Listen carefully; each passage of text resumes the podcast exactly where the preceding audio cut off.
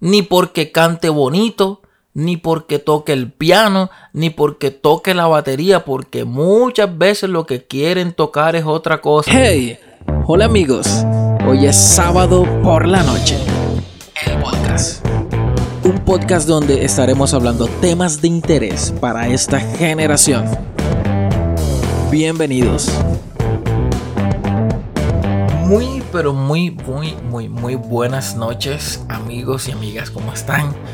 ¿Cómo han pasado su semana? ¿Cómo lo recibió este fin de semana? Estoy muy, pero muy contento de una vez más estar aquí y poder compartir con ustedes mis pensamientos, que yo creo de algunas cosas, y poder estar retroalimentándolos a ustedes de experiencias que un joven cristiano ha vivido dentro de la iglesia y fuera de la iglesia, obviamente en, la vida cotidiana.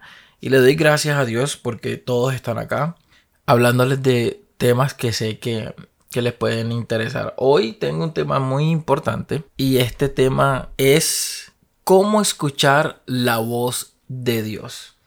Yo sé que este tema para algunos puede ser interesante, para otros no. Pero yo creo que como jóvenes y, en la sociedad y en el tiempo en que estamos viviendo, creo que es muy necesario saber escuchar o reconocer las voces que escuchamos diariamente. Porque depende de la voz que tú sigas diariamente, depende de esa influencia que tú tengas diariamente, va a ser el resultado en un mes, en un año, en dos años, en cinco años, en diez años. De, de esa voz que tú escuches hoy va a depender el resultado de tu vida en un presente cercano, en un futuro cercano o lejano. Entonces es muy importante tener este concepto un poco claro de, de cómo escuchar la voz de Dios. Y yo sé que para muchos jóvenes o para la mayoría de los jóvenes es difícil reconocer la voz de Dios. Los jóvenes no sabemos reconocer la voz de Dios y por esta razón tenemos problemas porque no sabemos realmente si es la voz del enemigo, si es la voz de nuestras emociones o nuestros sentimientos o como dicen por ahí la voz del corazón. No sabemos qué voz es la que escuchamos y esto nos trae problemas, nos trae dificultades en nuestra vida. Y el problema es que no tanto no queremos reconocer la voz de Dios, sino que el problema es que los jóvenes no queremos escuchar la voz de Dios. Claro eso. Porque lo que pasa cuando decimos que escuchamos o que queremos escuchar la voz de Dios, Dios no va a hablarte cosas que estén fuera de, su entorno o que estén atentando en contra de tu propia integridad. Entonces, como jóvenes ya tenemos conciencia y sabemos que ciertas conductas nuestras no son apropiadas y por eso nos hacemos el oído sordo a la voz de Dios y no queremos escucharla, preferimos apagar esa voz que nos está hablando. Y, yo creo que más los cristianos, pero también las personas que aparentemente son ateas o que no conocen a Dios, también hay, algo que te habla y que, y que te guía siempre para que puedas hacer las cosas buenas. Y el problema es que muchas veces buscamos el permiso de Dios, pero nos inventamos la voz de Dios. ¿Cómo así? Claro, porque decimos cosas que Dios nunca diría. Entonces nos inventamos la voz de Dios para poder justificar lo que nosotros queremos hacer, pero que va en contra de lo que Dios quiere para nuestras vidas. Y, nos inventamos la voz de Dios. No es que Dios me dijo, es que tuve un sueño, es que esto, es, es, que yo, yo, yo encontré un libro y pasó esta situación, o vi tal predicador y dijo tal cosa, y empezamos a querer justificar las cosas que nosotros hacemos como cosas de Dios, pero muchas de ellas van apartadas de las cosas que Dios quiere para nuestras vidas.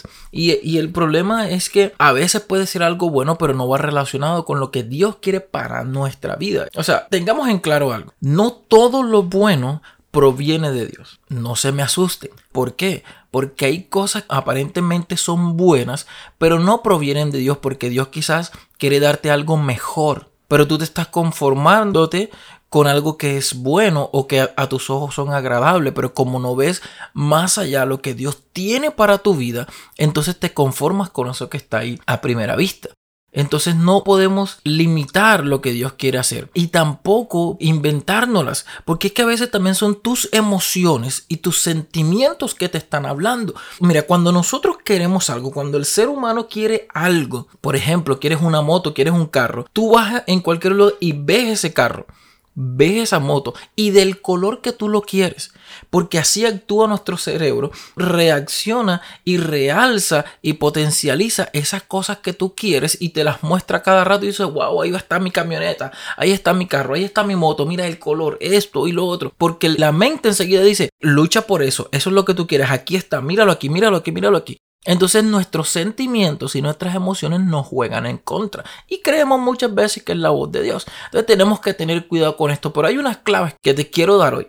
Primera clave, escucha a Dios a través de su palabra. ¿Cómo así? Dios dejó su palabra, las sagradas escrituras, la Biblia, como un manual para nuestras vidas. Así como cuando tú compras un aire acondicionado, viene un manual y te dice cómo debes conectarlo, cómo debes instalarlo, cómo debes usarlo, cómo debes limpiarlo o hacerle mantenimiento. También Dios para el ser humano dejó un manual y el manual se llama la Biblia. Ahí encuentras todo concerniente a cómo funciona tu cuerpo y qué debemos hacer.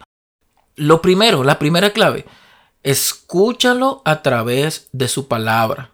Ahora, a veces queremos escuchar la voz de Dios para salirnos de algo que hacemos en la iglesia o dentro de la iglesia o definitivamente de una iglesia. A veces queremos o simulamos escuchar la voz de Dios para dejar de servir en la iglesia pensamos que escuchamos la voz de Dios para hacer ciertas cosas que en, realidad nos alejan de la voluntad de Dios o de lo que Dios quiere para nuestras vidas. Yo me pregunto, si Dios te habló y te dijo que te salieras de esa iglesia, ¿por qué Dios no te habla y te dice que hagas un ayuno o que hagas ciertas cosas para mejorar tu relación con Él? De, de, ahí vamos, vamos mirando si es realmente la voz de Dios o no es la voz de Dios. Porque lo que pasa es que los jóvenes escuchan la voz de Dios para enamorar, pero no para orar. ¿Cómo así? Lo que pasa es que, y eso tienen muchos los jóvenes, no es que Dios me dijo que tú vas a ser mi novia. Y ponen una voz así, tú sabes, de segunda de crónicas, una voz así potente. Y sierva, y tú, Dios me habló y yo lo soñé y lo vi, que tú vas a ser mi novia. Y hay muchos que meten a Dios en el cuento cuando le están soltando los perros, como decimos en la costa, a esas chicas. Cuando van a enamorar, Dios me dijo. Cuando van a hacer un negocio, Dios me dijo. Y cuando van a pedir plata prestada, ay, un ángel bajó del cielo y les reveló que tú tenías que prestarle esa plata porque tú ibas a ser bendecida. Pero a veces nos inventamos la voz de Dios. Es que Dios me dijo que tú ibas a ser mi esposa porque hasta eso, no decimos ni novia, decimos esposa enseguida como para que sienta más peso. Y entonces las chicas solteras profundamente entregadas a la soltería con 20 años, porque ellas creen que el tren se las va a dejar, ya, ya les va a pasar el tren. Enseguida aceptan a ese chico que le está soltando los perros en el nombre del Señor. Ojo con eso, chicas. Es más, consejo para las jovencitas solteras en las iglesias. Ahí va. Busquen lápiz y libreta, por favor. No creas en cualquier baboso que llegue diciéndote dos o tres cosas. Ni porque cante bonito, ni porque toque el piano, ni porque toque la batería, porque muchas veces lo que quieren tocar es otra cosa. ¡Ay! Sí, señor, así es. Y el cuento más bueno viene cuando las van a dejar y vuelven a meter a Dios en el cuento. Es que no es la voluntad de Dios. Entonces Dios nunca les dijo nada. ¿Sí o no? Escuchen, no, no, se, no nos dejemos engañar. Y más las jovencitas. Que a veces los hombres para enamorar, cuando estamos enamorando, tenemos una labia impresionante. Mejor dicho, somos unos poetas en acción. Pero volviendo al tema, cuando tenemos dudas de si Dios nos habla, lo más coherente que yo puedo hacer es pedir un consejo. ¿Y a quién debo pedir un consejo? A alguien más sabio que yo. Si no es clara la voz de Dios en nuestra vida, si no es claro el consejo de Dios, si no es claro lo que realmente necesitamos hacer con nuestra vida, pues pidamos un consejo. No vayas donde tu amigo de 12, 13 años, por favor. No vayas donde el más coleto de la iglesia que va cada mes. No, no, no, no. Por favor, pidamos un consejo a una persona más sabia.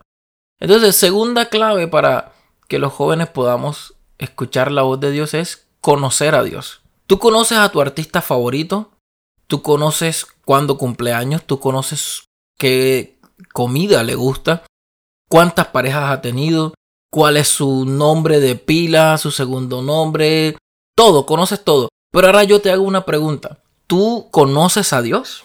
Hay gente que no es cristiana, que no va a la iglesia, pero cuando le preguntan por Dios dice, claro, yo ando con Dios todos los días. Cuando me responden eso me surge un montón de preguntas.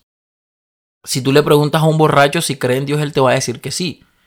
Pero claramente mm, está haciendo algo que en la Biblia o en el manual que Dios dejó no está bien o no es correcto. Entonces, ahí es una buena pregunta. ¿Realmente tú conoces a Dios? Yo creo que tú te la respondas ahorita mismo y puedas decir sí o no.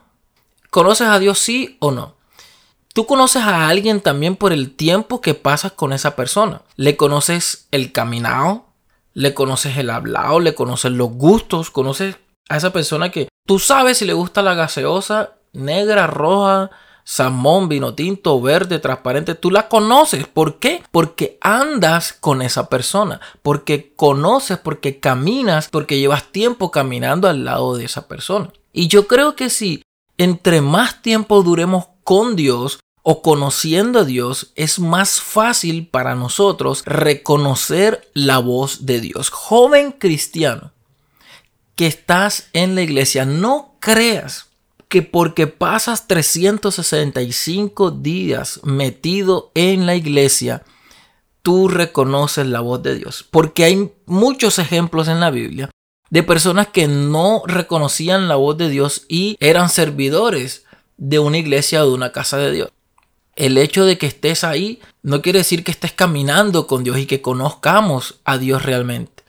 La, pregunta central, yo creo, eh, y, lo que nos debe motivar y llevar a, a, resolver esta pregunta de cómo escuchar la voz de Dios, realmente sería es, ¿conoces a Dios? Ahora te tengo una tercera clave. La voz de Dios nunca va a ir en contra de la Biblia. Nunca. Nunca Dios te va a hablar y te va a decir, fúmate este tabaco de marihuana para que te desestreses. Dios no te va a decir eso. A veces somos tan humanos y decimos, no es que Dios, yo sentí una voz y sentí una cosa, eso era de Dios, no, Dios no te va a decir algo que va en contra de, de su palabra. Allí hay un dicho muy popular que dice, ayúdate que yo te ayudaré. Eso no está en la Biblia pero lo sacamos como si estuviera en la Biblia para poder justificar ciertas conductas que nosotros tenemos. ¿Cómo nos conducimos? ¿Cómo nos manejamos? ¿Cómo caminamos en la vida si no conocemos nuestro manual? Dios nunca te va a decir algo, escucha bien, que vaya en contra de sus escrituras. La verdad, muchas veces es difícil reconocer la voz de Dios en nuestras vidas. Y es difícil porque estamos tan llenos de cosas contrarias y que hacen más ruido en nuestra vida que la propia voz de Dios.